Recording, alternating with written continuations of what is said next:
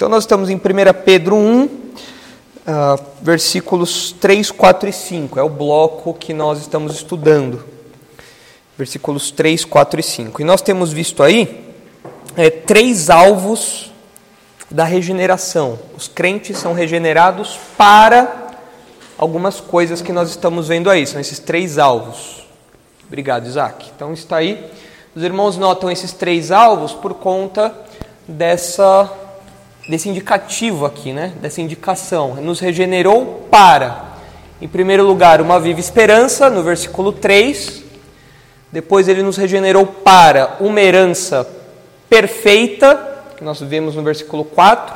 Então é uma herança incorruptível, sem mácula, imarcessível, reservada nos céus para vós outros. A semana passada nós terminamos o versículo 4 e eu mencionei para os irmãos que essa herança perfeita Ainda que Pedro não fale exatamente o que ele tem é, no, na sua mente, parece, quando nós olhamos para o todo do Novo Testamento, que essa herança é a eternidade, é o novo céu e a nova terra, e em especial, possivelmente, a nova Jerusalém, que é algo que ah, vai ser revelado no final da história, se é que nós podemos chamar de final da história, né?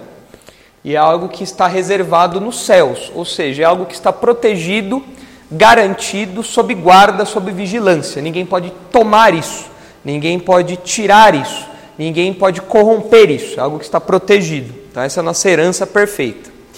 E no versículo 5, o terceiro alvo da regeneração que nós vemos aqui é a salvação escatológica, porque ele fala que nós somos regenerados para a salvação preparada para revelar-se no último tempo. Então nós estamos aí agora nesse terceiro ponto. Então o primeiro alvo da regeneração, uma esperança viva. Segundo alvo da regeneração, uma herança perfeita. E o terceiro alvo da regeneração é uma salvação escatológica. Então são aspectos da salvação que o crente desfruta. E se não desfruta agora, um dia vai desfrutar e tem a garantia disso. O que Pedro quer fazer aqui é dar uma garantia para os seus leitores: olha, vocês já são eleitos, vocês são escolhidos de Deus, vocês já são crentes e vocês, apesar do mundo perseguir vocês, apesar do mundo tirar tudo de vocês, vocês podem ficar tranquilos que existe uma herança guardada para vocês, uma salvação que completa que vai se revelar no futuro e assim por diante. Então, esse é o objetivo de Pedro aqui.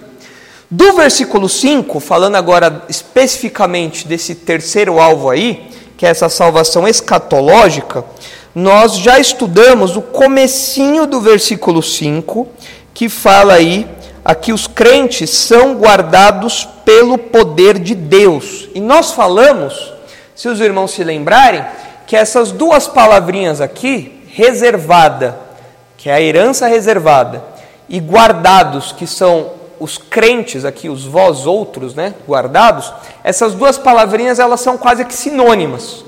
Nesse contexto aqui, elas querem dizer o quê? Olha, Deus está guardando a herança para vocês e Deus está guardando vocês para a herança, ou seja, a proteção de todos os lados. É uma proteção completa. É algo que vai acontecer. O crente vai desfrutar da herança.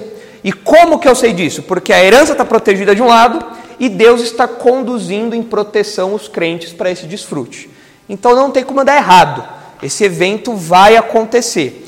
E a, a, a, a ênfase que é dado aí, né, é que nós somos guardados pelo poder de Deus. Então é pela onipotência de Deus. Não tem como isso falhar.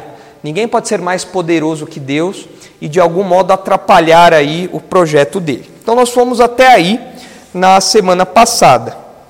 Aí, ah, como eu mencionei para os irmãos, é bom a gente sempre é, ter em mente que o contexto dos leitores de Pedro não era um contexto muito fácil, porque eles, ainda que não, não houvesse uma perseguição estatal de a ponto de prender, de é, tirar os bens deles, levar para o martírio e tudo mais, havia uma pressão social muito grande. E saber dessas verdades aqui para aqueles leitores era algo muito importante, porque eles sabiam que não eles deveriam saber, ter a certeza de que não importa quão forte seja o furacão que passe sobre eles, eles estão fincados ali num, na rocha e não tem como eles saírem voando. O furacão vem, não adianta, eles vão, vão continuar fincados ali. Isso, isso é para nós uma, uma esperança também. Ah, interessante, se vocês olharem o texto de Romanos 8, abra aí por favor, Isaac, Romanos 8, 38. É interessante ver que os autores bíblicos, eles são muito é, é, preocupados em enfatizar a certeza de salvação, a garantia de salvação dos crentes. E olha só como Paulo enfatiza isso em Romanos 8, 38. Olha só. Porque eu estou bem certo de que nem a morte, nem a vida, nem os anjos, nem os principados, nem as coisas do presente, nem as coisas do porvir, nem os poderes, nem a altura, nem a profundidade, nem qualquer outra criatura poderá separar-nos do amor de Deus que está em Cristo Jesus, nosso Senhor. O que é esse amor de Deus aqui? Esse amor de Deus que Paulo fala não é aquele sentimento que as pessoas pensam que Deus tem em relação à sua criação. O amor de Deus aqui é aplicado num contexto soteriológico. Ou seja, o que eu quero dizer, quando você pergunta para as pessoas, Deus ama todo mundo, o que, que as pessoas intuitivamente respondem? Sim, por quê? Ah, chove para todo mundo, ah, até os incrédulos, até mesmo um ateu tem comida na mesa. Isso é prova do amor de Deus. Deus ama a todos. Nesse sentido criacional, da manutenção da vida, da provisão, é verdade. Deus dá chuva para crente, para incrédulo. Então, nesse sentido mais geral, é verdade que Deus ama a todos, mas no sentido soteriológico, não. No sentido soteriológico, tem um contraste entre o amor de Deus e a ira de Deus. Ou você está debaixo do amor de Deus, sendo salvo por Jesus, ou você está debaixo da ira de Deus. É isso que acontece. E aqui, Paulo já falou dos primeiros capítulos de Romanos sobre a ira de Deus. Ele falou que a ira de Deus está sobre todo mundo, crente, é, perdão, sobre judeu e gentil.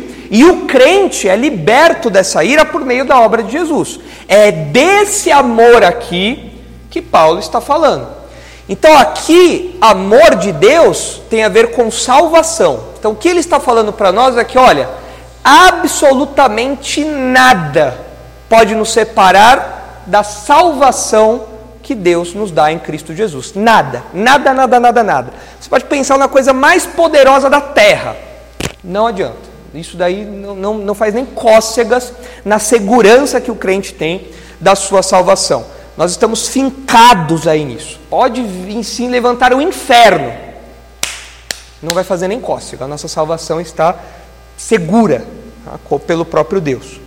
Então é uma ênfase que Paulo e Pedro nos dão. Nós estamos protegidos aqui de tudo e Pedro fala que essa proteção acontece pelo poder de Deus. Deus é quem nos protege para que desfrutemos dessa herança que um dia será revelada para nós. Agora voltando lá para o texto de Pedro, dando sequência aí no versículo, ah, os irmãos devem ver um detalhezinho aí, olha só. Ah, nós somos guardados pelo poder de Deus mediante a fé. Então, qual é a porta de entrada para ser guardado por Deus? A fé. Aqui o que Pedro está mostrando para nós é o seguinte: todo crente que ah, recebe, ou melhor, o meio pelo qual o crente recebe todas essas garantias é a fé. Para você ter uma herança perfeita, para você ter uma viva esperança e para você ser guardado pelo poder de Deus, qual é a porta de entrada? É a fé. Ah, quando a pessoa crê em Jesus, automaticamente, quando ela crê que Jesus é o Salvador, automaticamente ela é regenerada, ou seja, ela nasce de novo, que é o que Pedro está falando aqui em todo esse trecho, sobre a regeneração, sobre o novo nascimento. E quando ela é regenerada por meio da fé, então ela tem essas garantias aqui. Então isso acontece por meio da fé, por nada mais. É uma ênfase aqui na história da igreja os reformadores deram, ó, a salvação, a regeneração, tudo isso acontece mediante a fé. Não é mediante boas obras, não é sendo bonzinho, não é deixando de matar. Isso daí tudo é importante. É bom você deixar de ser assassino, homicida, muito legal isso daí. Mas isso só, isso por si só, não te garante nada disso daqui. Essas garantias aqui elas acontecem apenas para quem em, para aqueles que entram pela porta da fé. Se você não tem a fé salvadora, Você não tem nada disso aqui. Então, quem crê em Cristo desfruta dessas coisas aqui e é guardado para o desfrute da eternidade. É, é, olha só o que Paulo fala em Efésios 2,8, né? é um texto clássico aí quando fala sobre a fé, a exclusividade da fé ah, para a regeneração, para a salvação, para essas garantias aí que vem com isso. Efésios 2,8, olha só o que diz ali. Ah, de, lá lá no, no, no, versículo 1 de Efésios 2, Paulo fala: Todos vocês estavam mortos nos seus delitos e pecados, mas Deus, sendo rico em misericórdia tal. Chega no versículo 8, ele fala: Porque pela graça sois salvos mediante a fé. Isto não vem de vós, é um dom de Deus. Ah, o que é esse isto aqui? O que é esse isto aqui?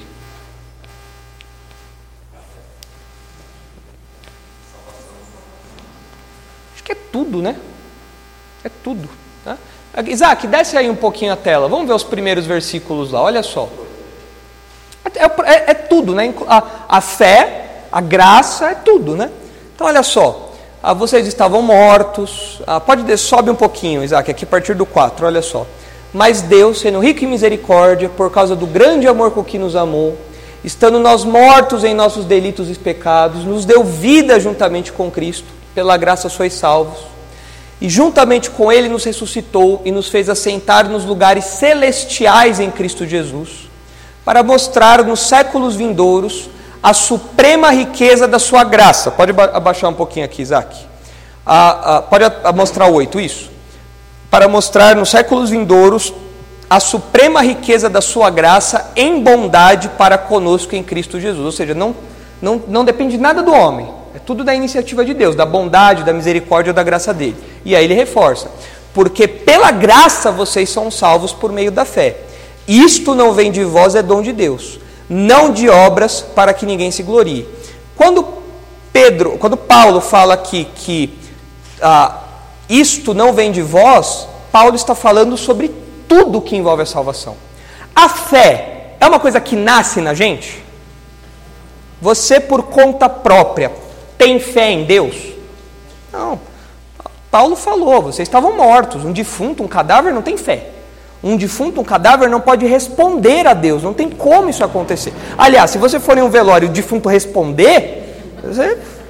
ou, ou o camarada não era não está morto, ou você precisa de um psiquiatra. Né? Alguma, alguma coisa está errada aí, porque mortos não respondem, mortos não reagem. Nós estávamos mortos. E como é que nós ganhamos vida? Deus colocou vida em nós. Deus, Deus injetou vida em nós. Tudo veio dele, tudo. Não apenas a graça, mas a fé também. Tudo isso veio de Deus. Tudo isso é um dom de Deus. Então, para desfrutar das garantias que Pedro está falando, para desfrutar da herança eterna, para desfrutar disso tudo, é imprescindível que a pessoa tenha fé. Ah, mas e se ela for muito boazinha? Eu vi uma pesquisa, eu não sei se é verdade, tá? Eu vi, eu vi por alto assim, eu não sei se é uma pesquisa real, porque na internet é difícil você mensurar exatamente até onde as coisas são verdadeiras ou fake news, né? Mas parece que existe uma porcentagem alta de pastores que acreditam que uma pessoa pode ir para o céu por ser boazinha. Dá para acreditar numa coisa dessa? Pastor ensinando que se a pessoa tiver um bom coração, ela vai para o céu. Oh, meu Deus. Hã? É um problema. Isso explica muito da igreja evangélica, né? É, exatamente. Ah, ignora isso daqui, né? Paulo enfatiza, ó, isso aqui não é por boas obras que alguém faça, não tem como. Ah, mas eu, eu ajudo os pobres, eu a, a Legião da Boa Vontade liga para mim, nossa, eu dou meu guarda-roupa inteiro para a Legião da Boa Vontade, para o Exército da Salvação. Olha, eu, eu dou sopão na rua, meu amigo, isso, não, isso na, no, em termos soteriológicos, isso não contribui para nada, isso não regenera. Boas obras, comportamentos bons, no máximo reformam uma pessoa, mas nunca regeneram uma pessoa.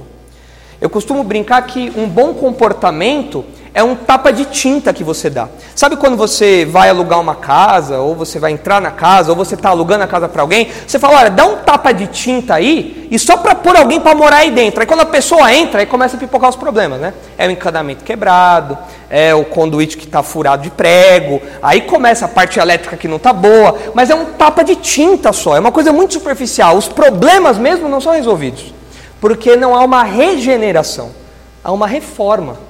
Isso daí não é o suficiente para salvar. Então aqui o que a gente vê é que para ver a regeneração é preciso ter a fé, uma fé que transforma, uma fé real, que é o próprio Deus que nos dá. É por meio dessa fé que nós somos salvos. A fé é o instrumento que Deus escolheu para salvar. É, é, é o meio pelo qual nós podemos nos apropriar de tudo aquilo que Pedro tem falado. Então, Efésios 2 é muito claro quanto a isso e deixa claro que tudo isso vem de Deus, tudo, a salvação em todos os sentidos. A graça, a fé, tudo isso vem de Deus, é um dom de Deus. Volta lá agora, por favor, Isaac, lá para Pedro. Olha só como o texto continua aí. Então, nós somos guardados pelo poder de Deus mediante a fé, ou seja, a fé é a porta de entrada para essa realidade para a regeneração do crente, é o primeiro passo aí nessa, nessa caminhada cristã. Para entrar eu preciso ter fé. E eu sou guardado mediante a fé, e aí vem agora o terceiro alvo da regeneração. Por que, por que Deus regenera pessoas? Por quê? Para quê, melhor dizendo? Agora vem o alvo, é uma salvação escatológica. Ele fala aqui que nós somos regenerados para a salvação preparada para revelar-se no último tempo. Por que, que nós estamos falando de uma salvação escatológica? Porque salvação tem um sentido presente. Vocês concordam comigo? Por exemplo, eu posso falar que eu sou salvo, eu já, eu já desfruto de uma salvação no tempo presente? Dá um exemplo. O que consiste essa salvação? Eu, eu, eu sou alguém perdoado? Ou eu vou ser perdoado? Não, já sou perdoado. Eu tenho culpa diante de Deus hoje? Não. Eu posso me aproximar diante de Deus em amizade, como filho, hoje já. Ok. Mas aqui Pedro está falando de uma coisa futura.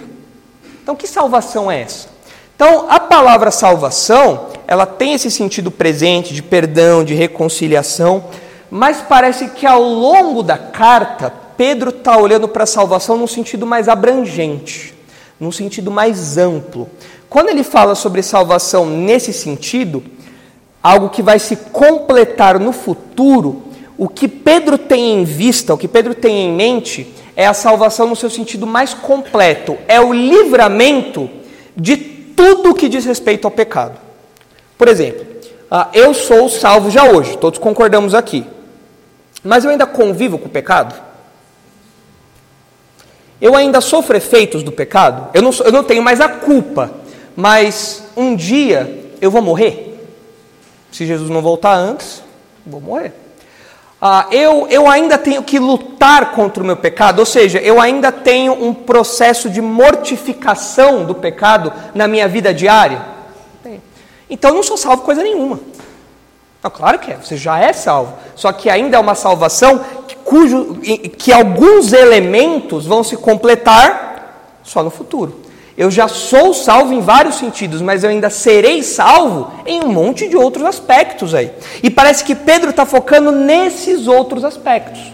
Ele já falou que os crentes são eleitos, ele já falou que os crentes são salvos, ele já falou que foram regenerados, mas a coisa não termina por aí. Tem algo mais, muito mais coisa para acontecer no futuro. E parece que Pedro está pensando nisso. Olha só o que diz aí o versículo 9. Desce aí, por favor, Isaac.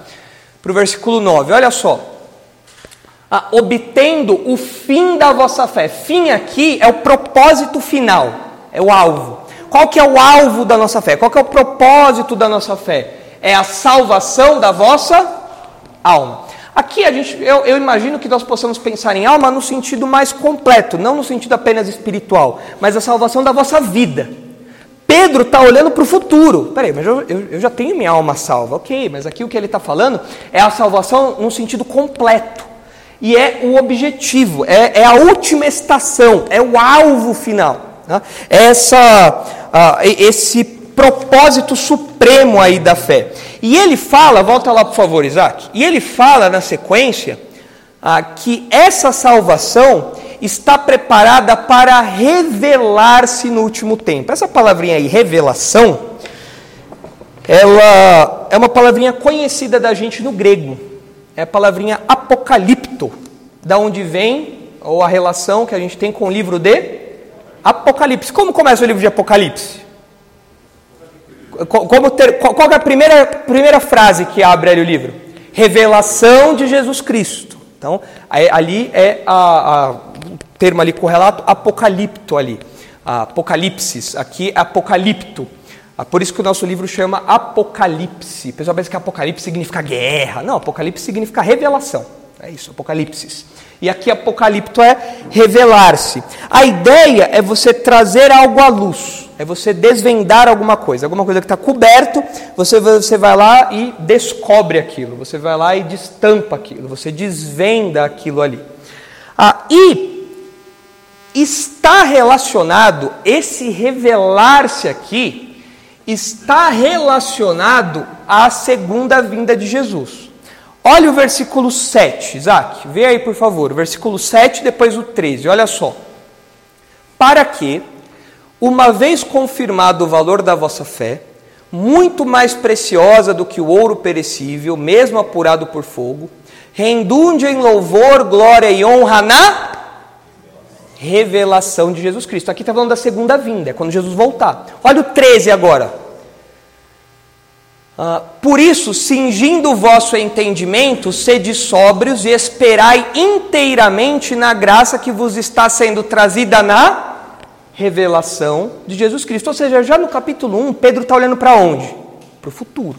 Ele já falou de uma herança que está guardada, e agora ele está falando de uma salvação que vai ser revelada quando Jesus voltar nesse momento aí da segunda vinda de Jesus. Quer ver o contraste? Olha só. Ah, Isaac, baixa aí para o versículo 20. Quero deixar isso bem claro para os irmãos. Existe um aspecto em que ah, Jesus já foi manifesto.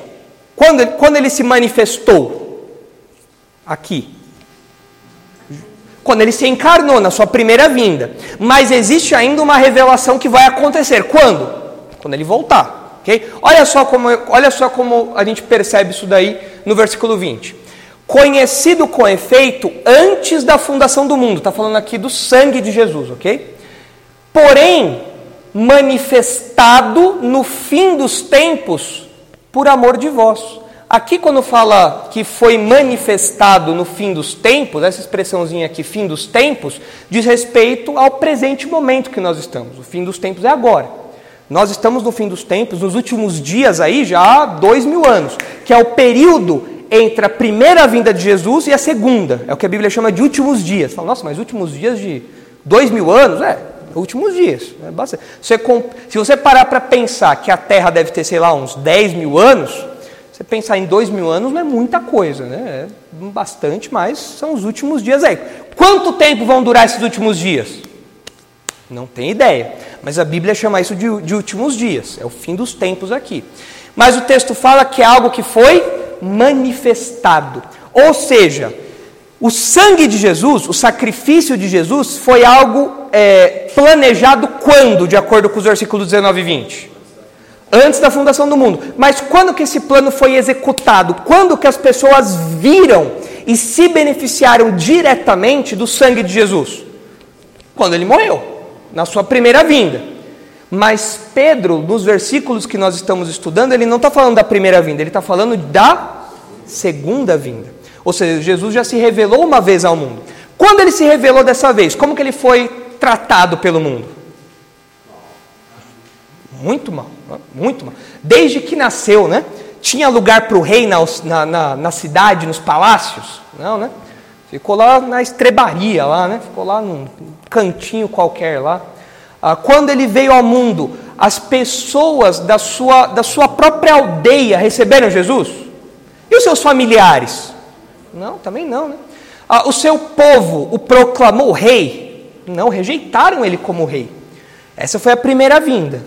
Agora, a primeira vinda foi uma vinda de humilhação, mas existe uma segunda vinda. Nessa segunda vinda, como é que vai ser o papo? Hã? É, aí vai ser como general, né? Aí é onde o bicho pega. Então tem dois, dois momentos da história em que Cristo se revela. No primeiro já aconteceu, o segundo ainda vai acontecer. Pedro está focando agora nesse segundo momento aqui. Entenderam isso? Então, revelação aqui em Pedro tem essa dimensão aí. Quer ver um outro texto ah, que fala da primeira vinda? Isaac, abre aí, por favor, 2 Timóteo 1,9. Só para deixar esse contraste claro aí para os irmãos. 2 Timóteo 1,9.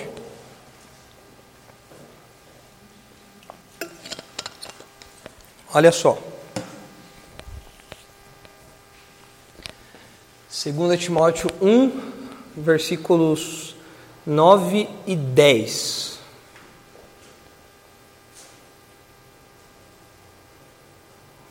Olha só. Ah, que nos salvou e nos chamou com santa vocação, não segundo as nossas obras, mas conforme a sua própria determinação e graça, que nos foi dada em Cristo Jesus antes dos tempos eternos. É a escolha que aconteceu antes da história existir, antes de tudo existir, Deus nos escolheu. E essa escolha, essa graça, essa determinação foi manifestada quando? Agora, pelo aparecimento de nosso Salvador Cristo Jesus, o qual não só destruiu a morte, como trouxe à luz a vida e a imortalidade mediante o Evangelho. Então, na sua primeira vinda, nós tivemos a, revelação e a execução desse plano.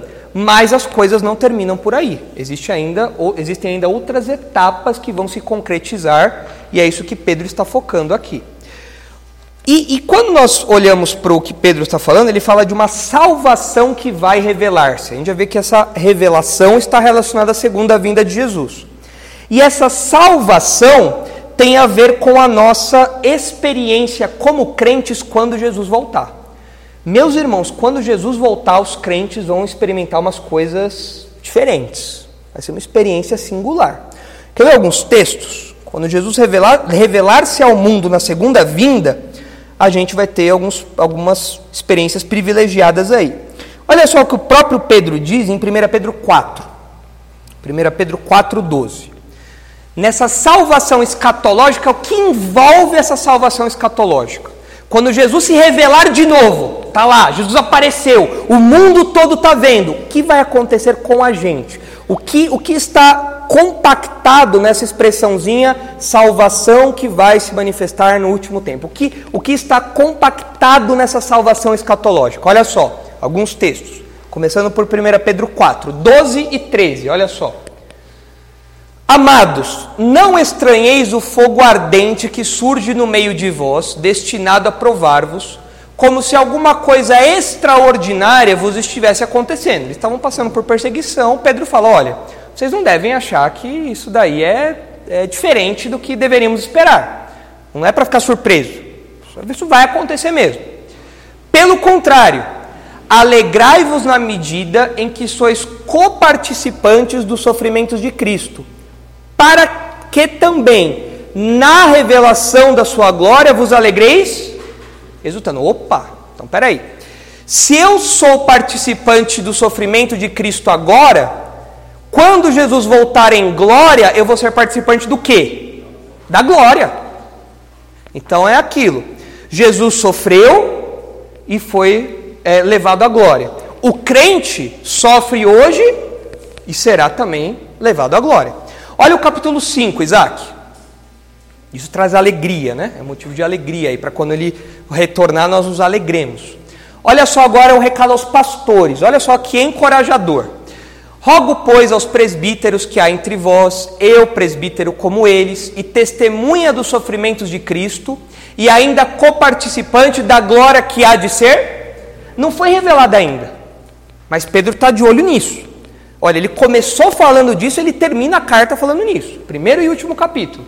Então, olha, eu sou testemunha do sofrimento de Cristo e sou coparticipante dessa glória. Pastoreai o rebanho de Deus, ele dá orientações aqui aos pastores. Não sejam dominadores, mas sejam exemplos. Olha o versículo 4 agora. Ora, logo que o Supremo Pastor se manifestar, quem é o Supremo Pastor? É Jesus, ele é o Supremo Pastor. Ora, logo que o Supremo Pastor se manifestar, recebereis a imarcessível coroa da glória. Aqui tem gente que pensa que é uma coroa, né? Uma coroa literal mesmo, né? Vai todo mundo se ajoelhar e Jesus vai corar um por um. Vai ser uma cerimônia que nunca vai acabar. Meu Deus. É igual formatura. Já viram formatura de faculdade? Agora é o curso de nutrição. Fulano de tal. Aí fala o nome todo do fulano. Aí vai lá o fulano, aí pega o canudo, aí tira foto, aí não sei o que lá. Beltrano, letra B. Você fala, meu Deus, não vai acabar. Chega uma hora que você fala, Senhor, e nunca chega a pessoa que você foi lá, né? a benditos os que começam com a letra A, porque quem está com a letra Z, Zuleide, é, Zacarias, meu Deus, está perdido, né?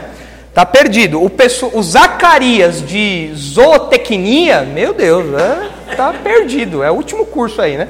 Mas aqui não é, não é uma coroinha física mesmo, né? Aqui, quando fala coroa da glória, os irmãos sabem interpretar isso daí. Aqui é um daqueles casos do genitivo apositivo ou genitivo epesegético. O que, que é isso? É quando uma palavrinha explica a outra.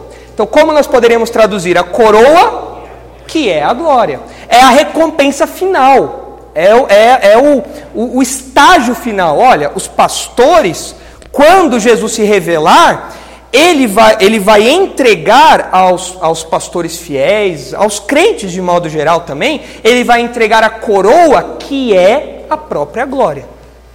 Pode ser uma coroa gloriosa? Pode, mas aí a gente pensa numa ideia de coroa física, né? não faz muito sentido isso. Quando, quando as outras ocorrências de coroa na, no Novo Testamento dá essa ideia de um, uma recompensa que é a vida, que é a própria glória, a vida eterna, isso daí. Então aqui nós temos o mesmo caso. E tem uma palavrinha aí que nós já estudamos em 1 Pedro, no versículo 4. Qual é a palavrinha que aparece aí?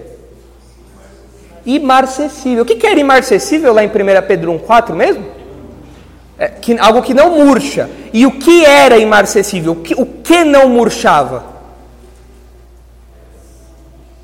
O que não murchava? É o ponto anterior que a gente estudou. A herança. A herança não murcha. E aqui Pedro fala que é a glória que não murcha. Então, quando Jesus se manifestar, nós vamos receber uma glória que não murcha. A recompensa ah, que, não, que não murcha. Né? Então, isso é um incentivo ah, para os pastores fiéis aí. Agora, saindo de Pedro, olha só Colossenses. Colossenses 3, 3. Colossenses 3, versículos 3 e 4. Olha só. Colossenses 3, 3 e 4.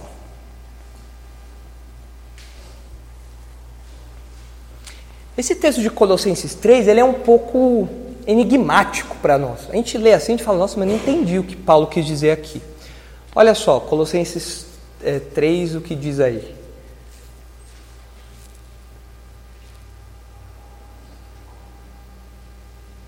Travou aí, Isaac? O... Tá, esse, esse computador aí não é imarcessível, a glória dele murcha. Olha os computadores da Positivo, né? Você compra, um mês depois já murchou já, né? Já está negativo, né? É. Olha só. Olha aí os versículos 3 e 4. Vê se você consegue entender o que Paulo quer dizer numa primeira leitura. Porque morrestes e a vossa vida está oculta juntamente com Cristo em Deus. Quando Cristo, que é a nossa vida, se manifestar, então vós também sereis manifestados com Ele em glória.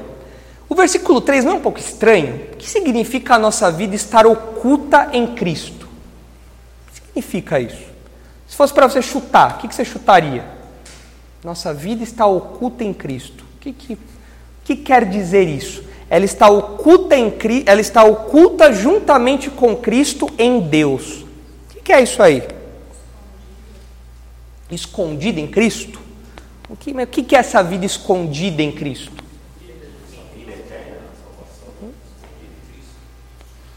O que parece aí é que o que está oculto em Cristo, ali o que está oculto juntamente com Cristo, é algo que está é, é, é algo que Jesus já desfruta, mas nós não desfrutamos.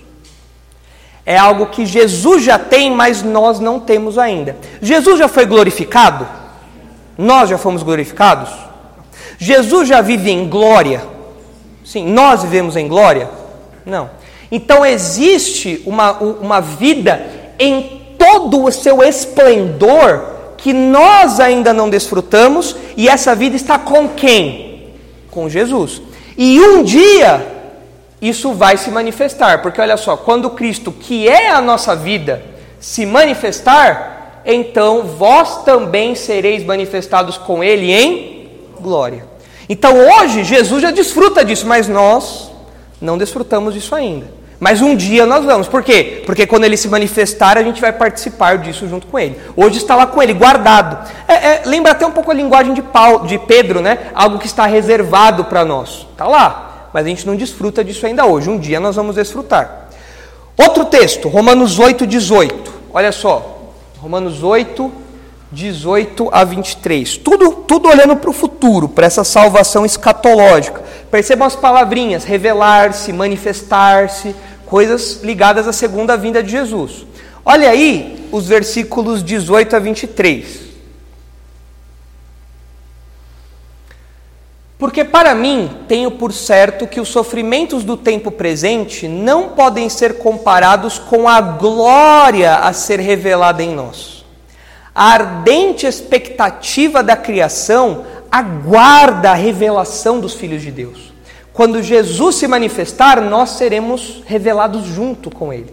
Nós seremos glorificados, nós ah, não teremos mais o pecado em nós, tudo isso. E não somos só nós que aguardamos por isso. O texto fala que quem aguarda por isso aí no versículo 20? A criação. Olha só. A, a, a, 19, né? A ardente expectativa da criação aguarda a revelação dos filhos de Deus, pois a criação está sujeita à vaidade, não voluntariamente, mas por causa daquele que a sujeitou, na esperança de que a própria criação será redimida do cativeiro da corrupção para a liberdade da glória dos filhos de Deus. Porque sabemos que toda a criação, a um só tempo, geme e suporta angústias até agora. E não somente ela, mas também nós, que temos as primícias do Espírito, igualmente gememos em nosso íntimo, aguardando a adoção de filhos a redenção do nosso corpo. Então, é interessante aqui que Paulo fala que nós estamos aguardando alguma coisa. O que, que nós estamos aguardando? Nós já somos filhos de Deus, é verdade. Mas nós já compartilhamos de uma natureza sem pecado? Não. O nosso corpo ainda padece? Padece. Então, Paulo fala que nós estamos aguardando o momento em que o nosso corpo será redimido é a ressurreição, é a glorificação. Tudo isso é o que nós estamos aguardando. E não é, não é só a gente que torce, não. É o seu cachorrinho, o seu cheats, torce por isso. Ah, finalmente ele vai parar de me dar ração. Essa ração ruim aqui, vai parar. Vou ter que parar de ter que ficar me sujeitando a ficar pegando as bolinhas que ele joga para mim. Uma besteira aí. A, a, a, a criação, como um todo, ela foi sujeita à vaidade. O ser humano, que deveria ser o, ao mordomo da criação, como um, um representante de Deus, ele acabou dominando é, de um jeito ruim a criação por causa do pecado. E a própria natureza é, tornou-se refém disso. A própria natureza sofre os efeitos dessa rebelião do homem. E a natureza geme, aguarda o dia em que os filhos de Deus serão revelados, porque quando isso acontecer, a criação vai ser redimida também. Então, olha só o que é que vai acontecer no futuro, é muita coisa. Essa salvação escatológica envolve muita coisa. Ah, envolve, no nosso caso, o texto fala, né, a ressurreição e a glorificação do nosso corpo. Em último texto aí, desse tópico, que é 1 João 3. 1 João 3, 2 e 3. Olha só o que diz aí.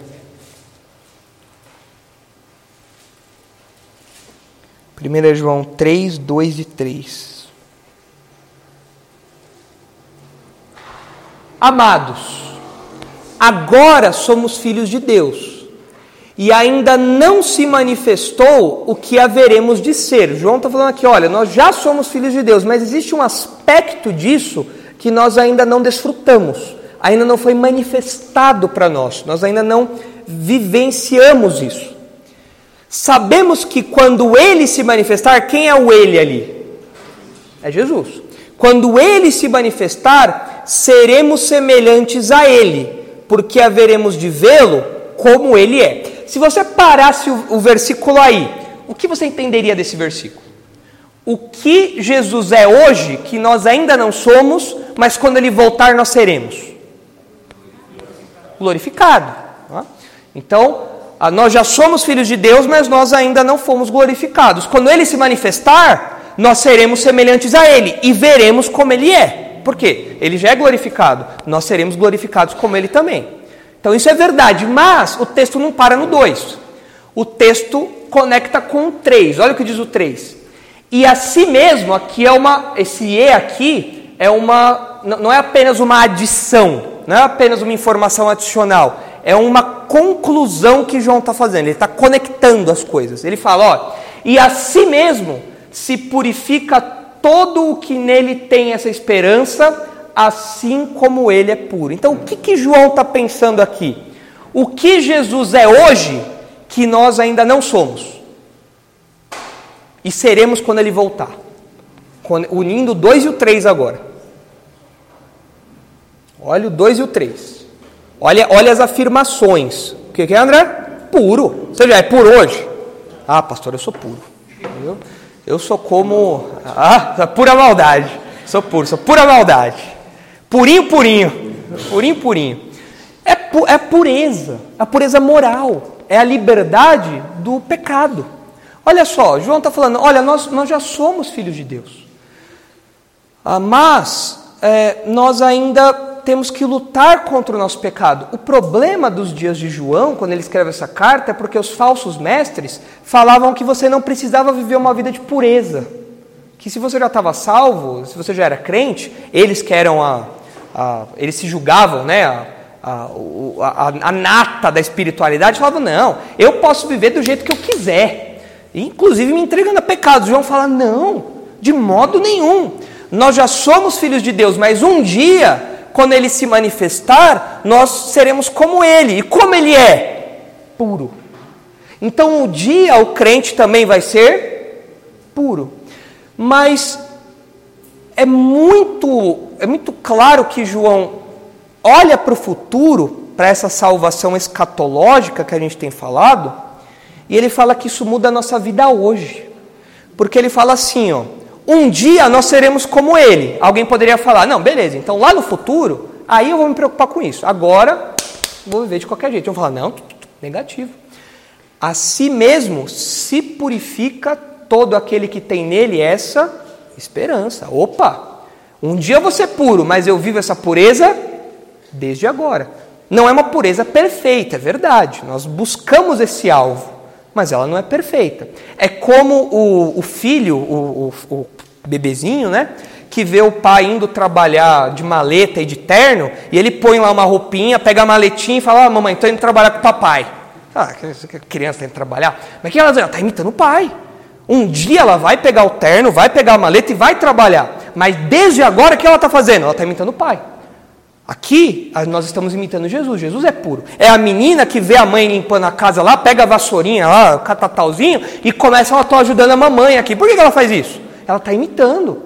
Ela ainda não tem essas responsabilidades, um dia ela vai ter, mas desde agora ela já vai vivendo aquilo. O crente é a mesma coisa. O crente sabe que um dia, quando Jesus se revelar, o nosso corpo vai ser glorificado e nós seremos libertos da presença do pecado. Eu não vou mais ter que lutar com o meu pecado. Vou ser puro, como Jesus é puro. Agora, por enquanto, eu não vou me entregar a uma vida devassa. Pelo contrário, eu vou me purificando desde já. Eu vou vivendo essa realidade progressiva desde já. Eu vou antecipando isso, diferente do que aqueles falsos mestres estavam fazendo, né? É isso que eu vou eu vou fazendo. Agora, João deixa claro que essa esperança aí está vinculada à nossa filiação de Deus ele fala: agora somos filhos de Deus, ou seja, algo que só os crentes vão desfrutar no futuro. Então, essa é a, a pergunta que todos nós temos que responder. É, eu sou filho de Deus? Eu já tenho essa esperança? Quando Jesus se manifestar e eu vê-lo como ele é, eu serei como ele, glorificado, puro, livre do pecado? Se eu já sou um filho de Deus, eu posso ter certeza que essa salvação escatológica vai se cumprir, vai se realizar na minha vida. Se eu não sou filho de Deus, isso não, não vai acontecer, né? Isso aí não, não tem jeito. Então, são alguns textos que mostram isso. É bastante coisa, né? Quando Jesus voltar, a gente vai passar por um monte de coisa, né? Como diria o Roberto Carlos, tantas emoções, né? Tantas emoções, né? A gente vai ser liberto de um monte de coisa, a natureza, a criação vai ser liberta. É, é maravilhoso isso. E Pedro está olhando para isso. Olha, lembre-se, quando ele se manifestar, muitas coisas vão acontecer. Volta lá, por favor, Isaac, um último detalhezinho aí do texto para a gente fechar o versículo 5. Olha só o que, o que Pedro diz aí. Então nós somos guardados pelo poder de Deus, mediante a fé, para a salvação preparada para re revelar-se no último tempo. Essa expressãozinha aqui, último tempo, é o que dá o nome escatológico para o nosso ponto, porque o último tempo aqui diz ao momento final. É algo que vai acontecer lá no futuro. Na Bíblia, tem os últimos dias que nós já estamos vivendo. Nós estamos já nos últimos dias.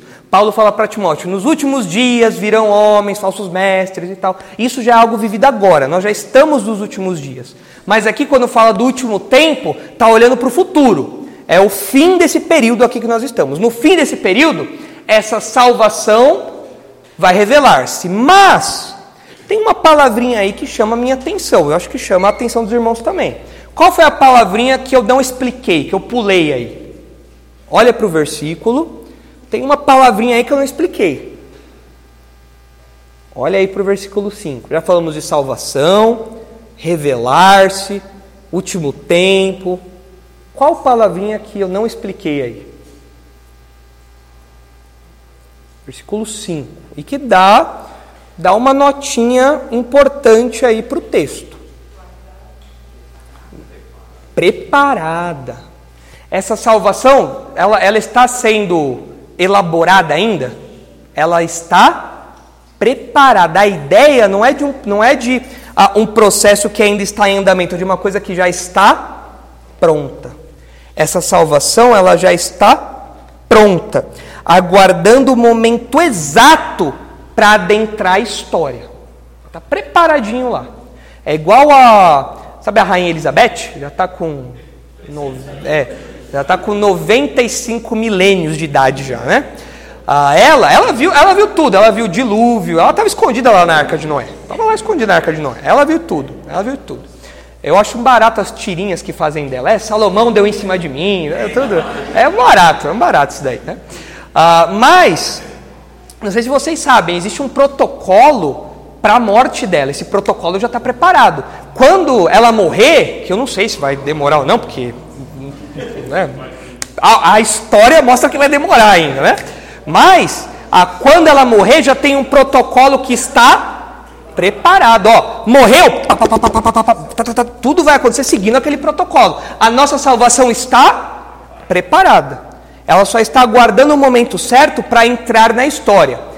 Quem é a única pessoa que sabe quando isso vai acontecer? Só o Pai.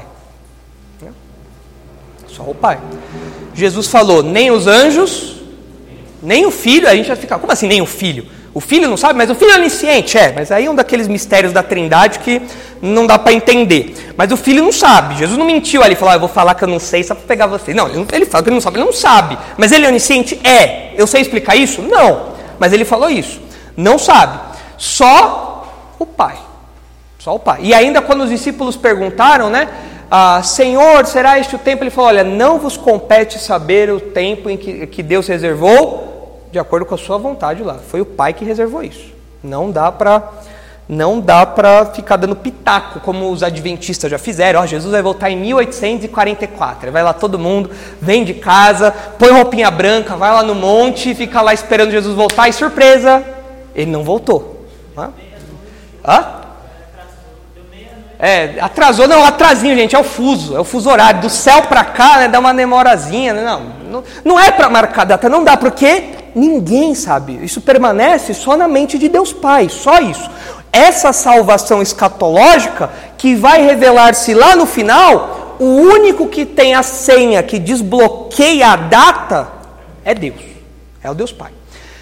Isso nos leva a alguns cuidados. É verdade que a gente não deve é, viver tentando calcular ou chutar o dia que Jesus vai voltar. Mas eu costumo dizer que muitas vezes a gente interpreta esse versículo deixando de olhar para o outro lado dele. Quando Jesus fala que ninguém sabe e não é da nossa conta, Jesus fala, não é da conta de vocês isso daí, né? A gente geralmente olha, pro, olha assim, ah, Jesus, a gente pensa, não posso falar que Jesus vai voltar no dia tal.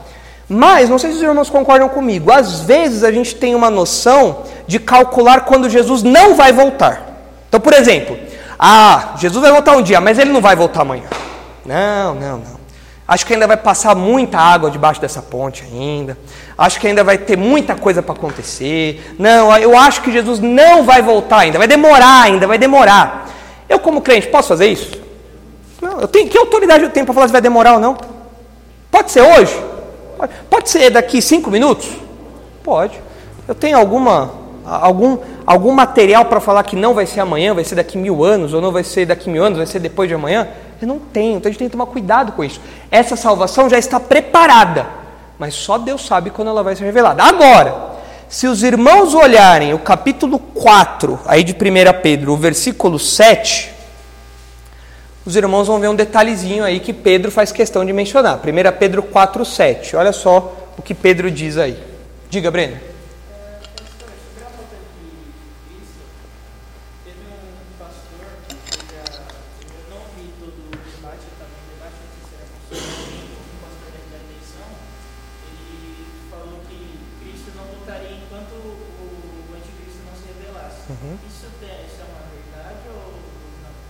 Na verdade, é assim: quando a gente olha para a segunda vinda, a segunda vinda é um período que se prolonga. Ela começa, de acordo com a nossa visão, naquele mapinha que o pastor Marcos mostrou, a segunda vinda começa com arrebatamento. E nós não sabemos quando o arrebatamento acontece. Nós não sabemos quando isso vai acontecer. Então, nesse sentido, o arrebatamento vai acontecer antes do anticristo se revelar. O anticristo se revela na tribulação. Antes disso, o anticristo pode, pode existir aí, mas ele não vai ter a projeção que vai ter no período da tribulação. Então, o primeiro evento escatológico que inaugura a segunda vinda, que tem uma série de, série de etapas. A segunda vinda é longa, envolve várias coisas. Isso daí, eu não sei quando vai acontecer. Esse primeiro passo, eu não sei quando vai acontecer.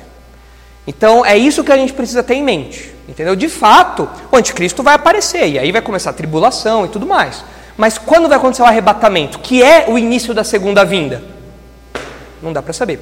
Qual é o perigo disso daí? As pessoas tentarem chutar quem é o anticristo. O anticristo é o Papa. Você pega lá o cajado dele, não sei o que lá, você pega da 666 tal, um tapa na orelha. Não tem nada a ver. 666, besteira. Ficar calculando quem é o anticristo, né? Ah, o anticristo é o Elon Musk. É quem? É o Macron. É, Macron.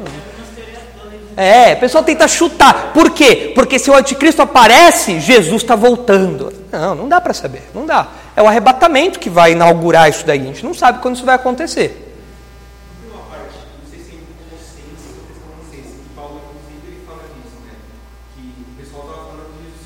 Uhum. Não, não se preocupar com isso. Uhum. não voltou, a não ser que. É, que é, ele, ele fala que, é, que as coisas não vão acontecer antes de ser retirado aquilo que o detém para o anticristo se manifestar. A questão é que ele não falou para a gente o que é aquilo que o detém. Os tessalonicenses leram e falaram: Ah, verdade, tem aquilo que você falou para a gente, Paulo. Mas a gente não sabe o que é aquilo que o detém. O que é que, o que, é que está é, detendo ou impedindo, segurando os, os eventos escatológicos ainda. Não é que as coisas, não é que Deus está tentando e as coisas estão impedindo, não é isso. É que no plano de Deus as coisas vão acontecendo. E tem um detalhezinho que Paulo falou para os Tessalonicenses que ele não falou para a gente. E a gente não sabe o que, que é. Os Tessalonicenses leram lá, ah, é verdade, Paulo, eu esqueci disso aí que você falou. A gente fica, ô Paulo, poxa vida. Ô Paulo, podia ter falado que é aquilo que o detém. A gente não sabe o que, que é. A gente não sabe o que é isso. Mas o fato é que Paulo, fala, é, Paulo também falou aos Tessalonicenses sobre o arrebatamento. Isso é uma coisa que a gente sabe. Então, o arrebatamento é o próximo evento escatológico da, da, da nossa visão escatológica. Então, é isso que nós aguardamos. Quando isso vai acontecer? A gente não sabe. Não, não é secreto não. Nenhum arrebatamento da Bíblia foi secreto. Todo mundo foi levado ao céu com a galera olhando. Jesus foi assim, Elias foi assim, as duas testemunhas de Apocalipse vão ser assim. Eu acho que vai ser o caos. Imagina eu subindo, vou dar tchau para todo mundo. É, tchau. É, tchau. Tô indo, tô indo nessa. É, não, para vocês eu vou dar tchau. Para vocês não, vou dar tchau para todo mundo que ficar. Vou dar tchau, vou tchau. Tchau. É. Tchau, vou dar tchau para todo mundo que estiver aí. Então não vai ser algo secreto, não. As pessoas vão ver, assim como todos os arrebatamentos da Bíblia foram assim. Agora, isso inaugura a segunda vinda. Então você tem o primeiro ponto da segunda vinda aí. Então, quando isso acontece, a gente não sabe. Agora olha só, Pedro fala assim: ora, o fim de todas as coisas está. Você fala, como assim, Pedro? A gente não sabe, mas vai que está próximo. Já faz dois mil anos já que está próximo. Pois é. O que Pedro está enfatizando aqui é que a volta de Jesus é uma coisa iminente. Pode acontecer a qualquer momento. Eu lembro quando eu era pequeno que eu morria de medo disso. Falei, meu Deus, e se Jesus voltar e eu não tiver orado antes de comer? Meu Deus, o que, que eu vou fazer? É, ah, é a, a, é, dá medo, né? Vai que Jesus volte e eu não me, não me remendei ainda, né? Não tomei jeito. É. Mas é. Mas, mas é, é, o que, é o que essa informação causa na gente. Pode ser a qualquer momento. Eu estou cometendo um pecado obstinado ali, longe de Deus, Jesus volta. Opa! É algo que, é, é, para o incrédulo, é desesperador. O mundo vai mudar agora e eu perdi, o, eu perdi o primeiro bonde. É desesperador o que acontece depois. Para o incrédulo, é desesperador mesmo. Agora, para o crente, isso traz vigilância, porque olha o que Pedro fala: o fim de todas as coisas estão próximos. Sede, portanto, criteriosos e, criteriosos e sóbrios a bem de vossas orações. Ou seja, já que vocês não sabem quando Jesus vai voltar, ele vai voltar em breve. Vocês não sabem quando, ele vai voltar. Está próximo. Não vacilem. Vigiem, vivam antecipando esse momento. Vivam desde agora aguardando, se preparando. É quando eu era pequeno, quando ia parente na minha casa, a minha mãe, minha mãe, minha avó, minha bisavó falava: "Ó, oh, tá vindo a tia fulana daí". Eu tinha que acordar de manhã, escovar o dente, botar a roupinha, ficar lá sentadinho no sofá, lá esperando os parentes chegar. É isso. É isso. Eu, como crente, escovo o dente, ó, Jesus está voltando. Vamos lá, eu, como está a gravata? Tá bom, tá bom, Jesus está voltando. É, é assim que o crente vive. Quando ele voltar, o cara tá bonitinho lá, com o cabelo penteadinho, esperando ele. Pensa eu subir arrebatado, todo, todo desgrenhado? Não, não pode. É, é, é, é, é. Então, mas, mas ele fala, o fim está próximo. Agora, quando isso vai acontecer? Não sabe. Já faz dois mil anos, é verdade. Mas falta muito ou falta pouco? Não dá para saber. Não dá para saber. Agora, olhando para tudo isso daí, então, para a gente finalizar, é, olhando lá o, a salvação escatológica, a gente vê que Pedro está olhando para essa libertação completa da presença do pecado, que impacta os nossos corpos, a nossa vida, a nossa moral, tudo isso daí, né? Ah, eu não sei os irmãos, mas eu, eu oro para Jesus voltar logo porque eu estou cansado de lutar contra o pecado já. Isso não é, não é um discurso, ai, nossa, que pastor piedoso. Não, não é besteira ficar fazendo isso. Eu sei que é uma experiência dos irmãos também. Cansa, não é? Ah, meu Deus, todo dia, todo dia eu sou ríspido com a minha esposa. Todo dia eu penso coisa que eu não devo. Todo dia eu, eu, eu, eu, vejo coisas que eu não devo, que eu não quero ver. Todo dia eu tenho que eu tenho que lutar contra os meus impulsos de ira. Todo dia eu tenho que lutar contra os meus sentimentos maus. Todo dia eu tenho que lutar contra as minhas inclinações, porque eu Senhor, eu não aguento mais. Os irmãos compartilham disso? Não cansa lutar contra o pecado? Não cansa. Cansa. Eu já sou filho de Deus, é verdade. Eu já fui resgatado, é verdade. Eu já, já tenho perdão de Deus, é verdade, mas eu anseio o dia em que eu não vou mais precisar lutar contra o meu pecado. E isso vai acontecer no último tempo. Essa salvação completa. Não é só o meu corpo que vai ser glorificado. Não é só o meu corpo que vai experimentar, experimentar essa, essa perfeição, mas eu não vou mais precisar lutar contra o pecado. Meus irmãos, é uma vitória completa, absoluta contra o pecado. E é isso que Pedro quer deixar claro na mente dos seus leitores. Olha, um dia essa salvação completa vai chegar até vocês. Então aguardem, aguardem desde já. Vocês foram regenerados para desfrutar dessas coisas. E vocês podem ficar tranquilos. Um dia isso vai acontecer. Ah, Pedro, mas e se? Meu amigo, não tem em si. É o poder de Deus que, que garante isso. Então é assim que a gente deve viver.